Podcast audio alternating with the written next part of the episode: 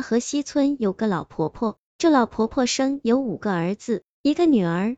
老伴头些年过世了，如今老太太已经古稀之年了，身体状况不太良好。虽说老太太有五个儿子，但是五个儿子都不待见她，住在这个儿子家，这个儿子嫌弃她；住在那个儿子家，那个儿子给她受气。于是老太太自己就独自在一个小破屋子里生活，平日里靠自己捡点破烂维持生计。老太太自己住在小破屋里。夏天还能维持，一到冬天刮风下雪，天寒地冻，有好几次老太太都病倒了。唯一一个小女儿看在眼里，实在不忍心，就想把老太太接回自己家里住。但是老太太坚决不从，她知道女儿家里困难，而且女儿还住在婆家，自己过去后，女儿的婆家一定会为难女儿，女儿也无甚办法。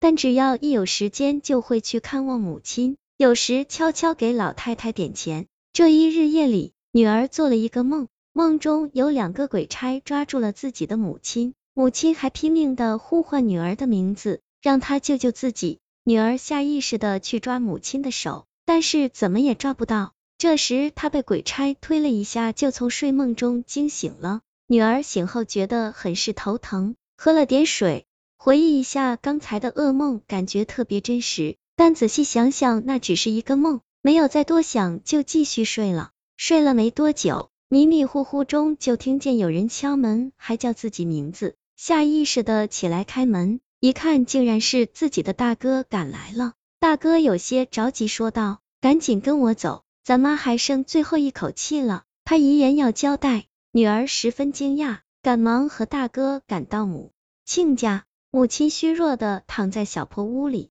时冬腊月，母亲紧紧盖着一床薄薄的被子。女儿见状，不由自主的流下眼泪。老太太见到儿女都到齐了，环顾一下四周，微弱的说道：“孩子们，我就要走了。我走后，你们兄妹就不用再为赡养我的事情上心了。往后你们要和睦相处，不要为了一点小事就斤斤计较，互相帮助。”儿女们虽说平日没有赡养过母亲。但这时听完母亲的遗言，众人也有些动容，纷纷答应母亲的要求。老太太见到此景，便合上了双眼。事后女儿一直为之自责，她感到是自己没有及时的救母亲，才导致母亲的离开。此时才深深的明白了什么叫做子欲养而亲不待。